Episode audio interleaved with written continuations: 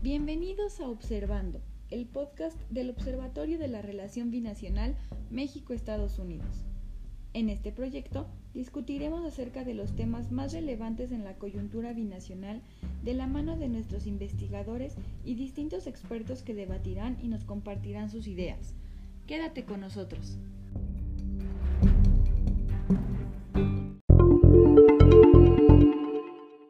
¿Qué tal? Soy José Luis Ruperto, estudiante de Ciencias de la Comunicación en la Facultad de Ciencias Políticas y Sociales de la UNAM. Bienvenidas y bienvenidos a Observando.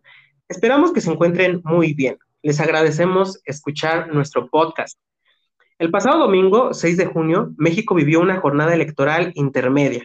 Estuvieron en juego miles de cargos locales. Las gubernaturas de Baja California, Baja California Sur, Sonora, Chihuahua, Nuevo León, Sinaloa, Nayarit, Zacatecas, San Luis Potosí, Colima, Michoacán, Guerrero, Tlaxcala, Campeche y Querétaro. Además, la renovación de toda la Cámara de Diputados. Parte de la importancia de estas elecciones es que determinarán el poder del presidente Andrés Manuel López Obrador y Morena de cara a las elecciones presidenciales de 2024.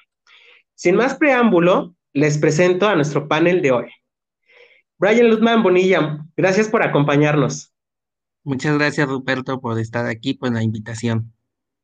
Y en esta ocasión también está aquí en Observando Jesús Eduardo González Ruiz. Es un gusto que nos acompañes.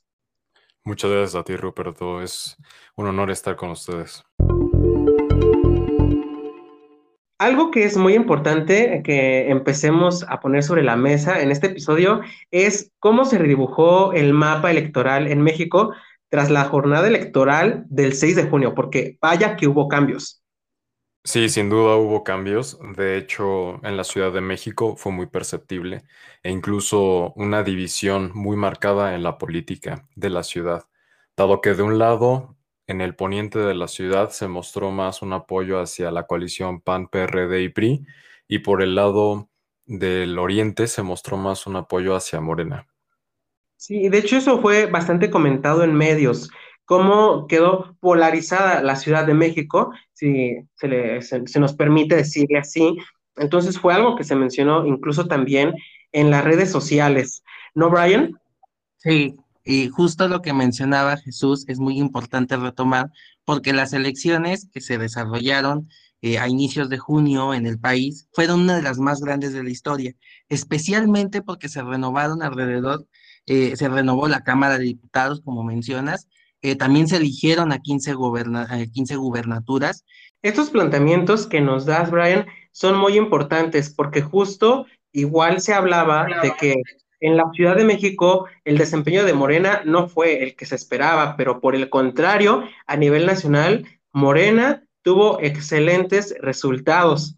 Y yo creo que esto nos hace perfilarnos de maravilla hasta el siguiente punto que vamos a tocar aquí, y es que hay quienes consideran que esta elección se puede considerar un referéndum acerca de la manera en que ha gobernado Morena. ¿Qué nos dicen los resultados de las elecciones pasadas. ¿Ustedes qué opinan?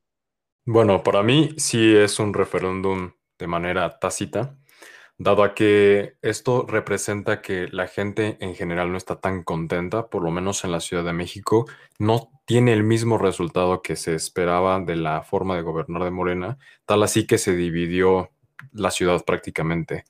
E incluso, pues algo no tan destacable de esto es que hubo una gran ola de, difusión eh, un tanto clasista por parte de memes con respecto a las posturas políticas de cada división que se hizo en este, en este muro, que, mucha gente lo comparó con el muro de Berlín. Mm, me parece eh, algo importante destacar que incluso la misma mandataria de la Ciudad de México, Claudia Sheinbaum, no, no estuvo de acuerdo precisamente con, con esto, dado a que denotó clasismo por parte de, la sociedad, e incluso denotando como un lado pobre y un lado rico.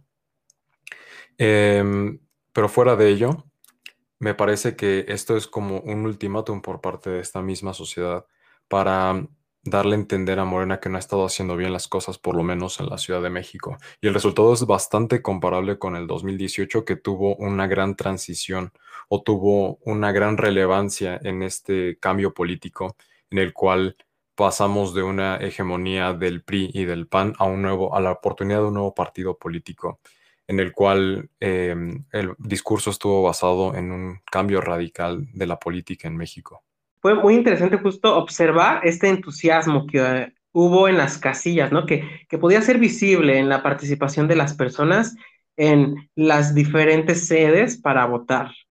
Y creo que esto que menciona Ruperto y también muy ligado a lo que dice eh, Jesús, es ver cómo también la polarización dentro del discurso del presidente Andrés Manuel López Obrador ha jugado en las jugó de hecho en las elecciones en estas elecciones desde abril, eh, la disputa que tuvo con el Instituto Nacional Electoral, las declaraciones que se emitían cada mañana en la mañanera eh, derivado del proceso electoral, también marcaron eh, este, este proceso. Asimismo, pues vemos, como dice Jesús, un rechazo por parte de, los votantes en la Ciudad de México, la gestión que ha desempeñado Morena, que es el partido que obtuvo mayores alcaldías la elección pasada y que en este momento disminuyeron drásticamente. Pero otro punto peculiar también sucede en el Estado de México. Por ejemplo, en el Estado de México, en 2018 el mapa electoral se pintó de Morena en la gran parte de los municipios, incluso Toluca siendo la capital fue la que a donde presidió también eh, Morena. De igual forma, la zona oriente del Estado de México, que colinda con, el, con la Ciudad de México, pues prevaleció Morena y en los, por ejemplo, en los municipios eh, de Atizapán, Cuautitlán, pues vemos que perdió Morena y ganó el PRI, PAN y PRD. Y esto también es relevante porque en 2023 habrán elecciones en el Estado de México y el Estado de México es uno de los estados a donde mayor se concentra el padrón electoral y esto también puede definir el rumbo de las elecciones de 2024 y la posición que el futuro candidato postule Morena pero de la coalición Va por México también pueda marcar en las próximas elecciones. Si bien es cierto, este, hemos visto que la gestión también del gobierno ha fragmentado la opinión pública a nivel nacional. Y en este escenario, yo creo que cabe recalcar que siempre que llegan unas elecciones, hay un contexto social muy específico en torno a ellas. Y en esta ocasión no fue la excepción. Podemos decir que hechos como el accidente en la línea 12 del metro de la Ciudad de México y la complicada situación de desempleo generada tras la pandemia a nivel nacional orientaron de alguna forma los resultados que pudimos ver en estos comicios? Creo que la pregunta, Ruperto, es muy interesante abordar en este espacio, especialmente si nosotros abordamos las encuestas que se realizaron a lo largo del proceso electoral. Por ejemplo, eh, por ejemplo, el 12 de abril de 2021, una encuesta realizada por el financiero esbozaba prácticamente cómo estaría configurada la elección en la Ciudad de México. Por ejemplo, las alcaldías de Miguel Hidalgo el el candidato Víctor Hugo Romo de Morena obtenía el 41% de las preferencias electorales. Lo mismo en Coyoacán, Morena alcanzaba el 39% de las proyecciones electorales Tlalpan, por ejemplo, Morena con Gabriela Osorio alcanzaba el 34% en contraste con la candidata del PAN PRI PRD, donde también había un margen del 34%, estaban muy ligados aquí los, los resultados, y otras han sido, por ejemplo, eh, Cuauhtémoc y Álvaro Obregón, donde de igual forma eh, Morena tenía cierta prevalencia, y en esta última Cuauhtémoc, donde se encuentra, es, es uno de los eh, alcaldías más importantes de la Ciudad de México, eh, Dolores Parier eh, obtenía casi el 41% de, los, de la ganancia electoral, en contraste con Sandra eh, Shanti Cuevas del PAN PRI PRD. Y, justo en junio, después del accidente de la línea del 12, de la línea 12 del metro, igual el financiero realizó otra encuesta de salida previa a las elecciones, donde los resultados de las encuestas de salida pues mostraban un panorama totalmente diferente. Estas zonas, por ejemplo, eh, Coyoacán, Tlalpan, Álvaro Obregón, eh, la coalición va por México ya, ya lideraba las encuestas de salida, ya lideraba obviamente los, los, votos de, los votos preferenciales de los electores, Y también en el caso de la zona oriente, como mencionaba Jesús, las, las estancias y las encuestas indicaban prácticamente que Morena prevalecía en estas zonas. De igual forma, la aprobación de la jefa de gobierno, por ejemplo, fue del 60 al 70% en estas alcaldías que fueron Tlalpan y Coyoacán. Igual, la aprobación del presidente se mantenía constante. Por ejemplo, el presidente en junio mantenía el 59% de la aprobación del electorado, mientras que el 37% lo desaprobaba. Y en algunos rubros, por ejemplo, como en salud, el 42% concordaba que la gestión del presidente era buena, al 30, el 36% desaprobaba. Por ejemplo, en seguridad pública, el, el 24% aprobaba la gestión en, en materia de seguridad. Sin embargo, pues vemos que también esto ha ido cambiando y, y, hay, un, y hay otra encuesta, por ejemplo, que es data muy importante, porque marca el rumbo del país y los cambios. Por ejemplo, para enero la gente creí, la gente consideraba que los temas más importantes eran de salud, el 42% de la opinión pública decía que la salud era el tema prioritario en la agenda nacional. Actualmente la salud en, a finales de mayo abarcaba el 9% de los temas más prioritarios para, los, eh, eh, para la, opinión pública. Entonces vemos que en, en enero, cuando estaba la, la segunda ola de COVID-19, pues un tema muy importante y actualmente es una, de las, es una de las pocas prioridades y seguridad que abarca el 24% en junio. A mí me gustaría añadir algo, perdón, eh, que sí, o sea, todas las elecciones tienen un contexto específico y en este que es tan pesado como lo es una pandemia y además un acontecimiento tan relevante como lo que fue la caída de la línea 12, que también es muy lamentable, dan a entender a la población cómo se están haciendo las cosas. Además que prácticamente el, quien estuvo a cargo de la construcción de esta línea 12 fue Grupo Carso y además estaba también subordinado por la por Marcelo Ebrard Casobón, nuestro actual canciller de, de, Relaciones Exteriores. Y la gente no lo, por ejemplo, la gente en Tláhuac no lo va a tomar tan a la ligera porque no lo están viviendo, por ejemplo, otras alcaldías en carne propia.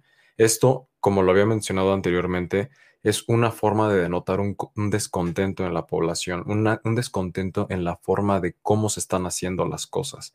Además de que es un tema importante a destacar que, por ejemplo, en el 2018 la gente tuvo la oportunidad de cambiar optando por un nuevo partido político. En este caso, en estos tres años, se ha dado esa oportunidad y a algunas personas no les ha parecido cómo se han llevado las cosas en esta gestión gubernamental. Por ende, sí, el contexto de totalmente en la toma de decisión de las personas. Entonces, eh, esto lo podemos destacar como que ciertos acontecimientos pudieron haber cambiado el rumbo de las elecciones. Y sabes qué, Jesús, yo creo que hay otro factor que es el de los jóvenes. Los jóvenes en 2018 fueron quienes en mayor proporción votaron por Morena en las elecciones presidenciales. Ahora, ¿cuál fue el papel de este sector en estas elecciones? Yo podría destacar que hubo un papel muy activo del el sector juvenil, dado que en redes sociales se hizo mucho, mucha difusión, incluso por stickers, o mucha gente subía su foto con el dedo mostrando que habían realizado un voto. Tal vez es la primera vez que lo realizaron, como es en mi caso, o tal vez es el hecho de que la población tiene ganas de hacer las cosas de, forma democrática. En el caso del sector juvenil, pude percibir que muchos de mis amigas y amigos tenían las ganas de votar por el hecho de tener una forma distinta de hacer las cosas. Porque la, eh, tenían también la conciencia de mi voto significa una opinión y esta opinión quiero que sea escuchada. No tanto el hecho de abstenerme del voto, porque es como si no tuviese cabida en esta vida electoral o en esta vida democrática. Entonces, por mi parte, puedo decir que el papel juvenil tuvo una gran relevancia porque fue uno de los sectores más activos en los cuales se llevó a cabo estas elecciones. Ahora también debemos de analizar las repercusiones que tendrán estas elecciones intermedias en los proyectos y cambios que aún tiene por delante el presidente Andrés Manuel López Obrador. Ruperto, creo que esta parte es muy elemental eh, tomar, ahora en cuenta que ya salieron los resultados, sabemos cómo se conformará eh, la Cámara de Diputados, eh, sabemos que Morena no obtendrá la mayoría absoluta que también busca y en este sentido pues habrán repercusiones. Entre las más importantes pues es promover los proyectos que la cuarta transformación ha buscado, por ejemplo, estos de, eh, eh, que van ligados a la autonomía de los institutos, como el Instituto Nacional Electoral, donde pues se ha buscado eh, modificar la constitución en torno a los institutos autónomos. Y para ello, pues sí se necesita tener una importante mayoría en la Cámara de Diputados para realizar reformas a la constitución. Se verá muy dificultado, especialmente por los contrapesos que existen dentro del PAN, PRI, PRD, ahora Morena tendrá que buscar un partido bisagra para poder lograr eh, esta mayoría que requiere. Pero otro punto muy importante es el presupuesto de egresos de la federación que la Cámara de Diputados se encarga de aprobar año con año el presupuesto de egresos y es elemental porque el presidente de la República, a partir del presupuesto de egresos que se designen a las dependencias, se pueden desarrollar proyectos, eh, por ejemplo, la construcción del tren Maya, el del aeropuerto, que van ligados al presupuesto de la federación y que es necesario que la Cámara de Diputados apruebe con antelación conforme lo que las necesidades que se vean. Y con ello observamos que desde 2018 a 2021 no han existido complicaciones en la aprobación del presupuesto de egresos y ahora probablemente sí existan algunas eh, trabas dentro de los procesos legislativos para aprobarlas. Yo podría decir que en efecto esto tiene un impedimento para el desarrollo total de los proyectos de nuestro porque no podrá tener la aprobación total del Congreso. Y a qué me refiero con esto, no puede tener como la incursión, digo, no puede tener todo libre, dado a que ya no tiene esa mayoría, o sea, no le pueden seguir el, mismo plan, por así decirse. Entonces, ahora se las verá más difíciles para realizar alguna acción, dado a que se tendrá en disputa esta misma.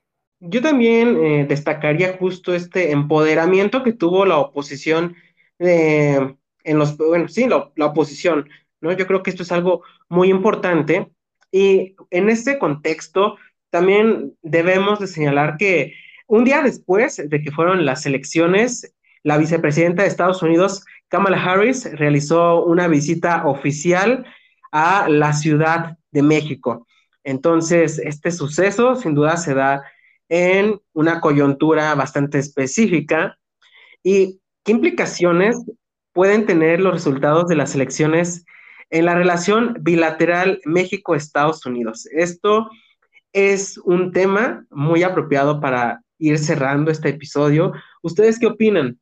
Esta visita tuvo una gran relevancia porque fue la primera vez que tenemos contacto con el nuevo orden en Estados Unidos en el cual se firmó un memorándum para atender las causas de raíz en cuanto a la migración respecta, además de que es un tema prioritario para ambas naciones.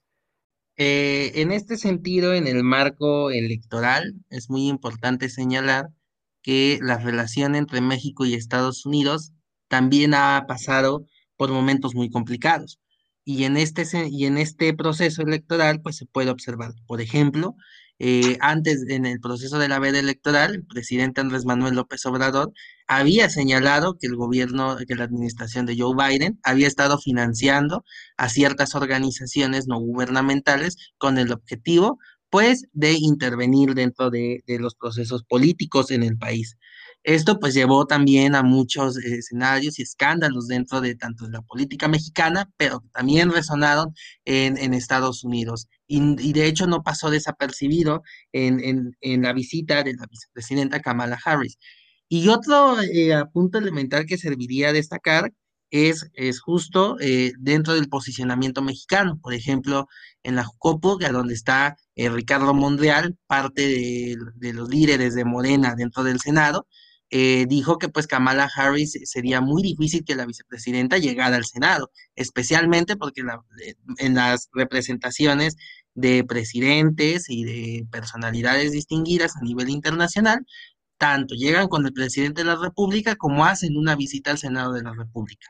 Esta vez no sucedió porque el contexto electoral, mencionó Ricardo Monreal, no era más eh, propicio para que llegara eh, la vicepresidenta a la Cámara, a la Cámara de Senadores. Lo mismo reiteró el secretario de Relaciones Exteriores, Marcelo Ebrard, dijo que no estaban las condiciones necesarias para que pudiera llegar eh, Kamala al Senado de la República. Entonces, pues en, este, en esta veda electoral fue muy importante también destacar estas fricciones dentro, de, dentro de, del Senado, pero también de, de la cúpula mexicana.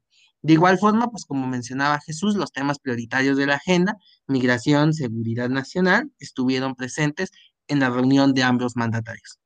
Y fíjate que es bien interesante que nos hayas comentado esto, porque también estaba esta duda, ¿no? De por qué ahora Camela no había visitado el, el Senado, ¿no? Entonces, qué bueno que ahorita nos explicaste la razón por lo que eso no pasó. Además de que en esta reunión se trataron los temas de vacunación, eh, Marcelo Ebrard añade una nueva vacuna a este portafolio que es la quinta por parte de Johnson Johnson, que es la vacuna Janssen. Y esta será aplicada en el norte de nuestro país, en la zona fronteriza, con el objetivo de reactivar la economía en esta zona. Es algo importante porque este encuentro trae consigo una disputa de vacunas y es una negociación que la creo totalmente prioritaria ya que el, sector fronterizo, ya que el sector fronterizo está cerrado.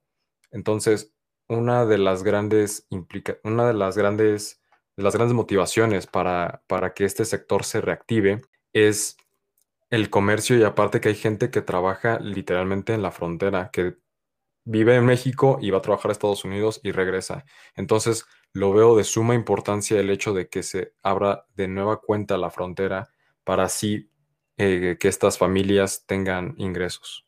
Brian, me gustaría preguntarte si tú quieres añadir alguna conclusión para cerrar este capítulo.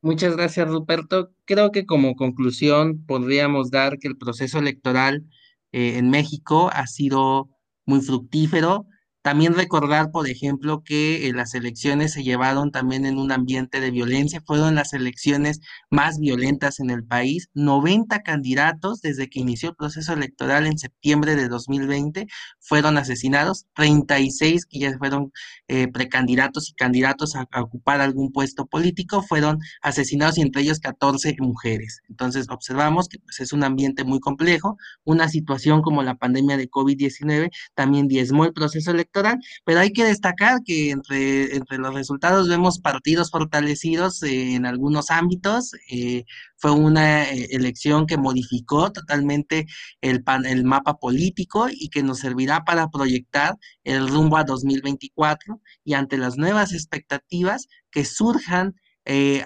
en los diferentes partidos políticos, pero también en, en, la gestión que desarrolla el presidente durante los últimos tres años en este marco, pues a donde vemos existe polaridad, incertidumbre y, y en algunos casos, pues el, la crisis que todavía se vive por la pandemia. Gracias, Ruperto. Al contrario, gracias a ustedes. Hemos llegado al final de este episodio, así es que quiero agradecerles por habernos compartido sus planteamientos. Brian, un gusto el que hayas estado en este episodio. Eh, muchas gracias, igual a ti, Ruperto, a Jesús, por estar eh, aquí presentes y discutir un tema tan relevante como este. Muchas gracias. Jesús, igualmente, muchas gracias por habernos compartido tus respuestas e ideas acerca de las diferentes cuestiones que hoy pusimos sobre la mesa. Muchas gracias, Ruperto. Muchas gracias, Brian. Hasta luego. Y a ustedes, amigas y amigos de la audiencia, los invitamos a que sigan cada una de las redes sociales del Observatorio de la Relación Binacional México, Estados Unidos. Estas pueden consultarlas en la descripción de este episodio. Muchas gracias por habernos acompañado. Yo soy Ruperto y nos vemos en el siguiente episodio. Hasta luego.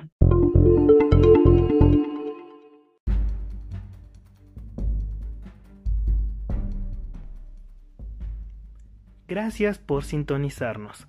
Esto fue Observando, el podcast del Observatorio de la Relación Binacional México-Estados Unidos. Recuerda seguirnos en nuestras redes sociales. Nos vemos en la próxima.